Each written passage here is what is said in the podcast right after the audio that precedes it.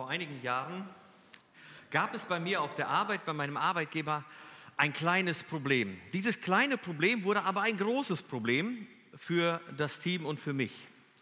Wir haben mehrmals mit dem Chef gesprochen, wir haben auf verschiedene Dinge hingewiesen und es hat einfach nichts funktioniert, es hat sich nichts verändert. Und dann haben wir eine Entscheidung getroffen, okay, wir schreiben, äh, schreiben unserem Chef jetzt einen Brief.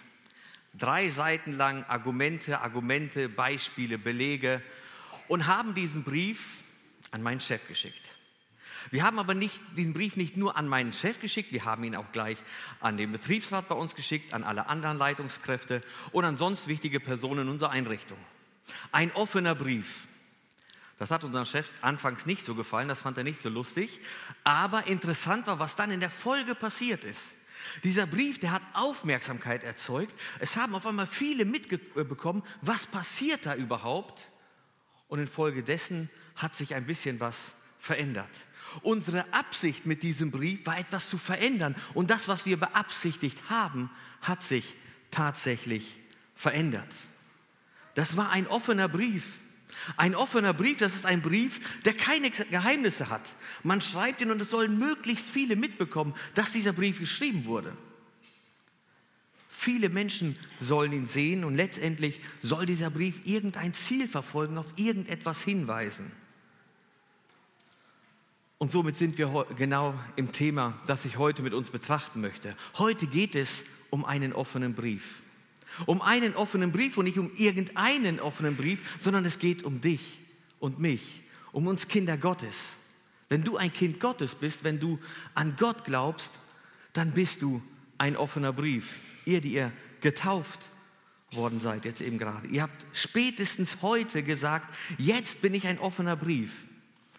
Jesus beschreibt uns Christen als offene Briefe. Das Thema heute lautet, jeder Christ ein offener Brief. Jesus hat zwar nicht gesagt, ihr seid ein offener Brief, also ich weiß nicht, ob ihr die Worte so in der Bibel findet, aber er hat das in einem Text beschrieben, wo es genau darum geht. Und der Kontext äh, unserer Verse, die wir gleich betrachten wollen, das ist die Bergpredigt. Die kennen wir alle oder vielleicht mehr oder weniger. Jesus hat die Bergpredigt gehalten, er hat erst die Seligpreisungen weitergegeben und danach kommen ein paar Verse. Das sind eigentlich total einfache Verse. Ganz, ganz einfache Verse, die sind sehr leicht zu verstehen.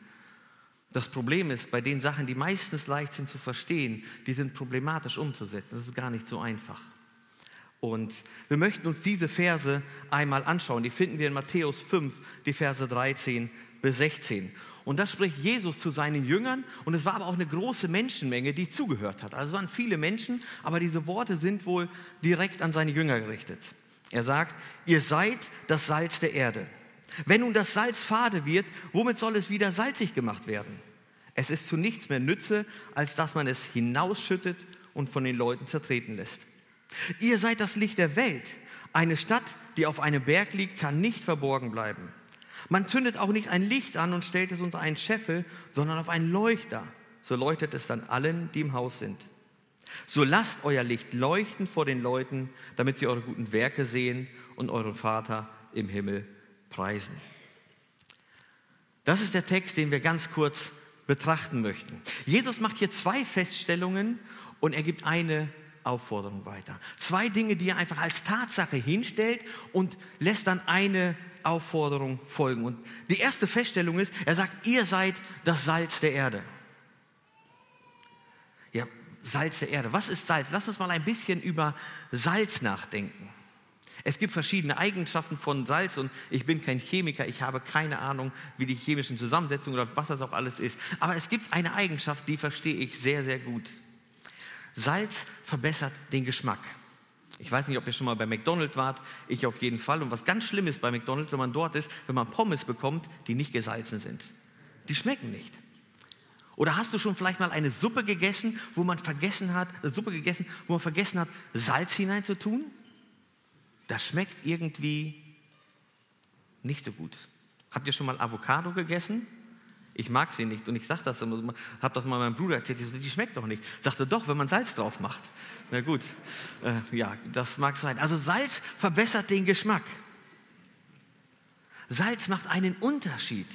Also wenn mir jemand zwei Mahlzeiten hinstellen würde, nehmen wir mal ein Steak, ein richtig schönes Steak. Sagt hier, das ist ohne Salz und das ist mit Salz. Ich würde immer das Gesalzene nehmen, weil das schmeckt viel besser. Es macht einen Unterschied. Es verbessert den Geschmack. Und Salz hat auch einen Einfluss auf das Umfeld. Also wenn du ein bisschen Salz in eine Suppe hineintust, dann schmeckt die ganze Suppe besser, oder? Also das ist ja nicht nur der kleine Ort, wo du das Salz jetzt hineingetan hast, sondern die ganze Suppe, die schmeckt besser. Das, das hat einen Einfluss auf sein Umfeld. Es breitet sich aus. Interessant ist auch, dass wenn man Salz irgendwo drauf macht, zum Beispiel auf ein Steak, dann sagt man, das Steak schmeckt salziger. Man sagt ja nicht, das Salz schmeckt jetzt fleischiger. Also Salz hat immer eine Auswirkung auf das Umfeld. Salz hat einen entscheidenden Einfluss auf das Umfeld. Und wenn Jesus hier sagt, ihr seid das Salz der Erde, kann es sein, dass Jesus damit genau das meint, dass wir Einfluss haben auf unser Umfeld? Interessant ist, dass Jesus hier nicht sagt, ähm, ich hoffe, dass ihr Salz der Erde seid oder ich wünsche es mir oder seid Salz der Erde. Er sagt, ihr seid Salz der Erde. Es ist eine Feststellung.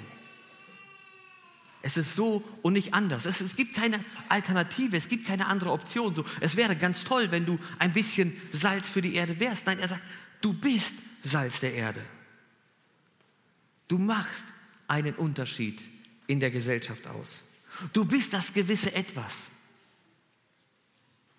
Wenn du ein Kind Gottes bist, dann sollte dein Umfeld das mitbekommen. Dann sollte es Einfluss auf dein Umfeld haben. Aber wenn wir in die Praxis schauen, ist es dann leider nicht häufig so, dass wenn wir in einem weltlichen Umfeld sind, dass nicht das Umfeld etwas christlicher wird, sondern wir etwas weltlicher? Ist es nicht leider so, dass die Wirkung häufig umgekehrt ist? Dass wenn ich mit Arbeitskollegen vielleicht, die nicht im Glauben sind, die nichts mit Gott zu tun haben, wenn ich mit denen unterwegs bin, dass ich eher ihre Verhaltensweisen annehme, als dass sie meine annehmen? Sollten wir vielleicht mal drüber nachdenken. Jesus sagt, wir haben einen Einfluss auf unser Umfeld. Er bezweifelt es gar nicht. Er äußert keinen Wunsch, er stellt das nicht in Frage, er sagt einfach, so ist es. Aber was passiert, wenn Salz nicht mehr salzt?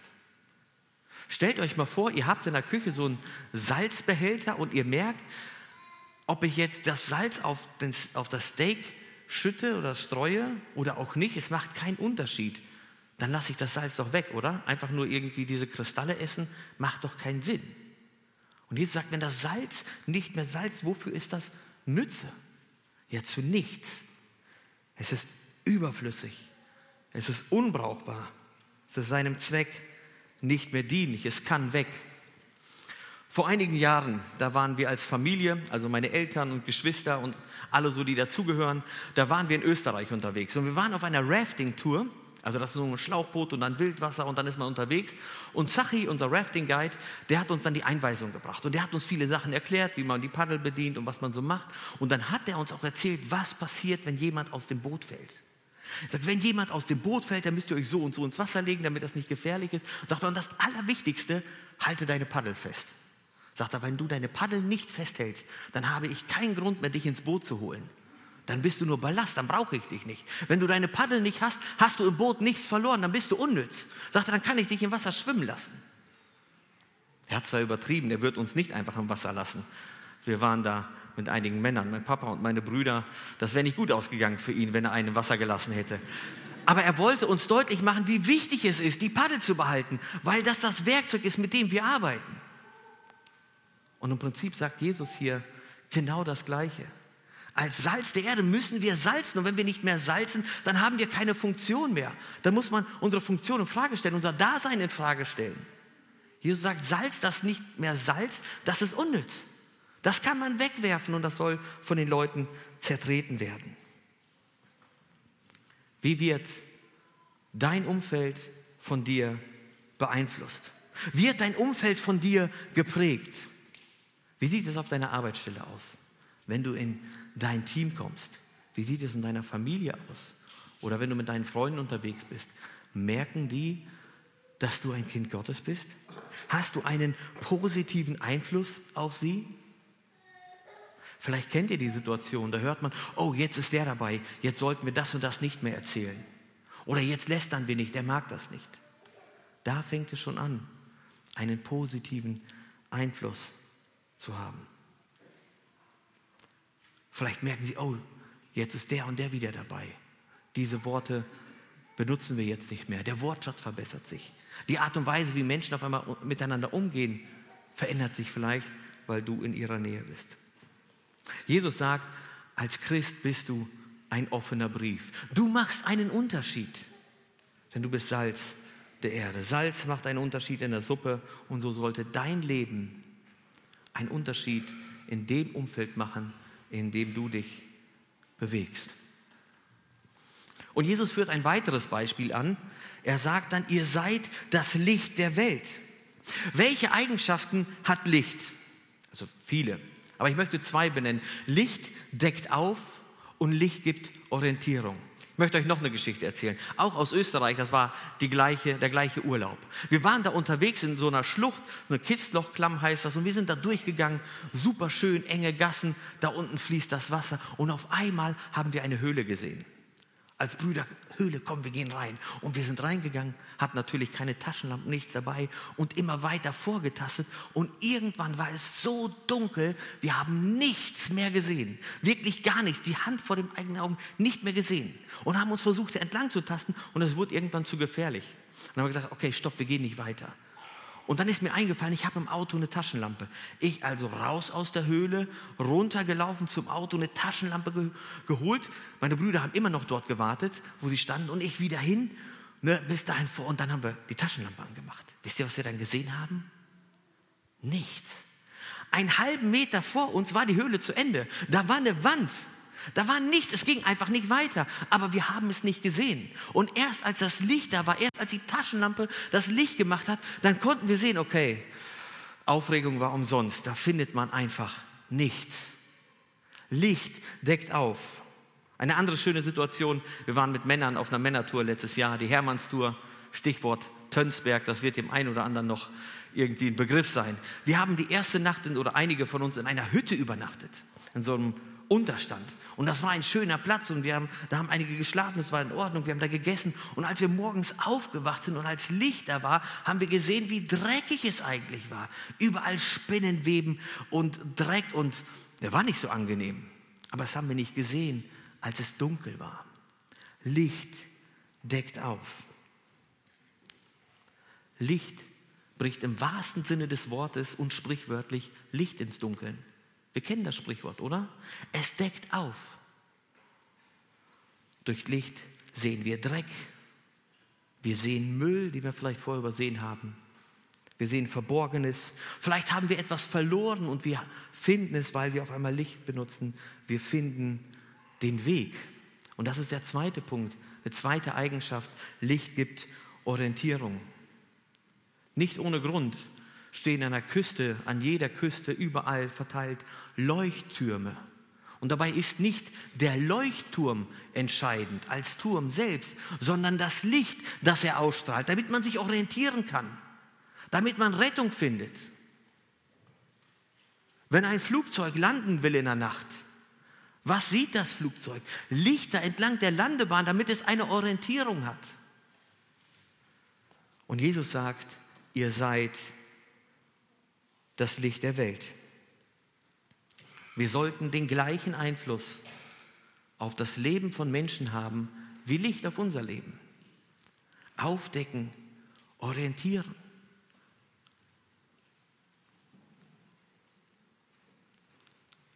Vielleicht hast du das schon mal erlebt, dass jemand mit einer anderen Person umgegangen ist und du erkannt hast, das ist völlig falsch, das ist völlig unbiblisch und das, ist, das funktioniert nicht.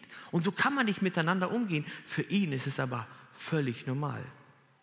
Und dann kommst du vielleicht irgendwie in diesen Freundeskreis, in diese Gruppe oder in diese Abteilung und dein Kollege merkt auf einmal, oh, man kann doch vielleicht ganz anders mit verschiedenen Situationen umgehen. Man kann ganz anders mit Konflikten umgehen.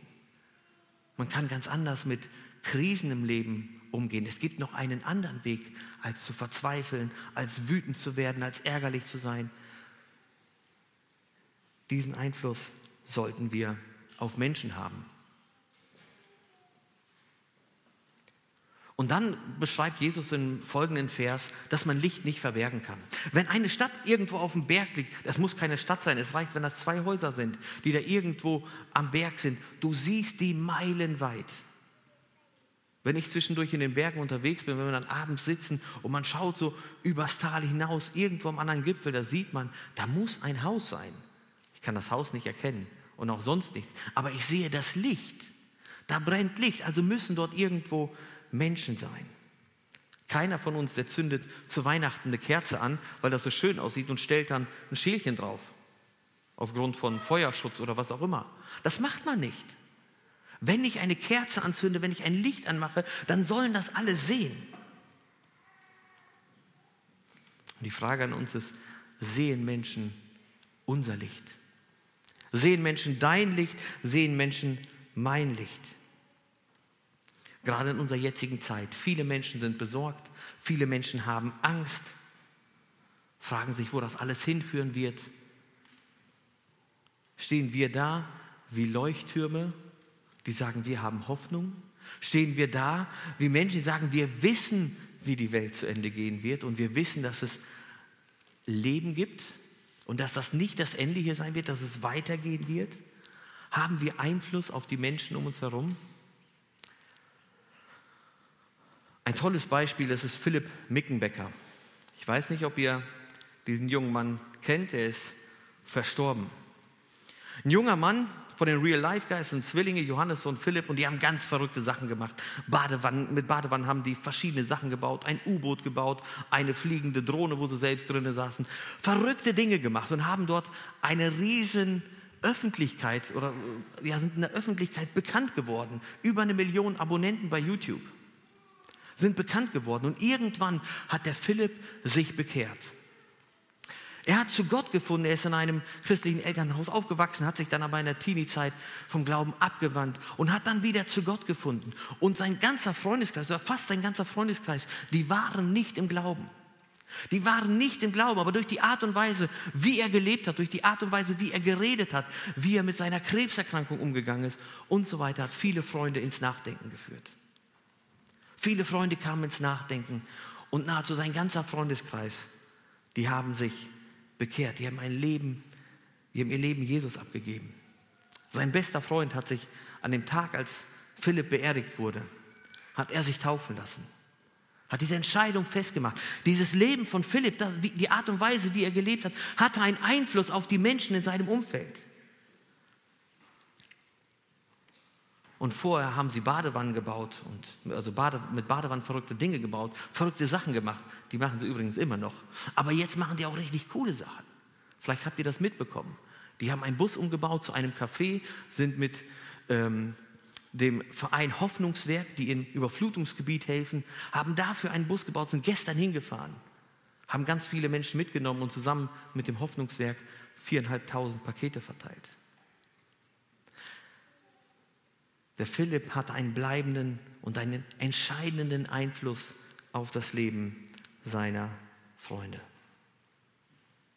Jesus sagt, du bist Salz der Erde und du bist Licht der Welt. Und seine Aufforderung, dass es einfach eine, eine logische Aufforderung ist, so lasst euer Licht leuchten, dass sie eure guten Werke sehen und euren Vater im Himmel preisen. Eine Aufforderung, dann lasst euer Licht leuchten, versteckt es doch nicht. Seid ein offener Brief, stellt euch hin und sagt, hier, ich bin ein Kind Gottes. Ihr dürft in meinem Leben lesen. Ist natürlich gefährlich, wenn man sowas sagt, weil das tun auch Menschen. Ich habe letztens an einem WhatsApp-Status gelesen, ich weiß nicht mehr von wem, ich vermute, es war bei Juri äh, Hoffmann. Und da ging es sinngemäß darin so, dass er sagt, es gibt Menschen, die werden nie eine andere Bibel lesen als dein Leben, sinngemäß. Sie werden vielleicht nie das Wort Gottes in der Hand halten, aber sie werden in deinem Leben sehen, ob du mit Gott lebst oder nicht. Das ist eine Herausforderung für uns, eine Herausforderung für dich, eine Herausforderung für mich. Jesus sagt, ihr seid ein offener Brief. Also folglich, lasst uns Menschen darin lesen lassen. Ein offener Brief, ein offener Brief macht keinen Sinn, wenn man ihn versteckt, wenn man ihn geheim hält. Ein offener Brief macht nur Sinn, wenn es die Öffentlichkeit mitbekommt. Und das ist Jesu Aufforderung. Jeder Brief verfolgt ein Ziel. Als wir damals diesen Brief an meinen Arbeitgeber geschickt haben und dann viele andere auch, haben wir ein Ziel verfolgt. Mit dir und mir verfolgt Gott auch ein Ziel. Wir sollen ein offener Brief sein, damit Menschen unsere guten Werke sehen. Hier geht es nicht Werke, um gerechter und besser oder sonst was vor Gott zu werden. Es geht hier um Werke, damit Menschen sehen, was für gute Dinge wir tun und auf Gott hingewiesen werden. Und letztendlich eine Beziehung zu Gott anfangen. In Beziehung mit Gott treten, Gott verherrlichen. Gottes Ehre steht im Mittelpunkt und deswegen bist du ein offener Brief. Deswegen bin ich ein offener Brief. Und Menschen, die Gott nicht kennen, sollen in uns lesen. Ich möchte zusammenfassen. Jesus sagt, ihr seid ein offener Brief, ihr seid Salz und Licht der Erde. Und als Christen machen wir einen Unterschied, wie das Salz in der Suppe. Und als Christen geben wir Orientierung, wie das Licht im Dunkeln. So beschreibt Jesus uns Christen. So beschreibt Jesus dich und mich. Und dann sagt er so, lasst euer Licht leuchten vor den Leuten damit sie eure guten Werke sehen und euren Vater im Himmel preisen. Amen.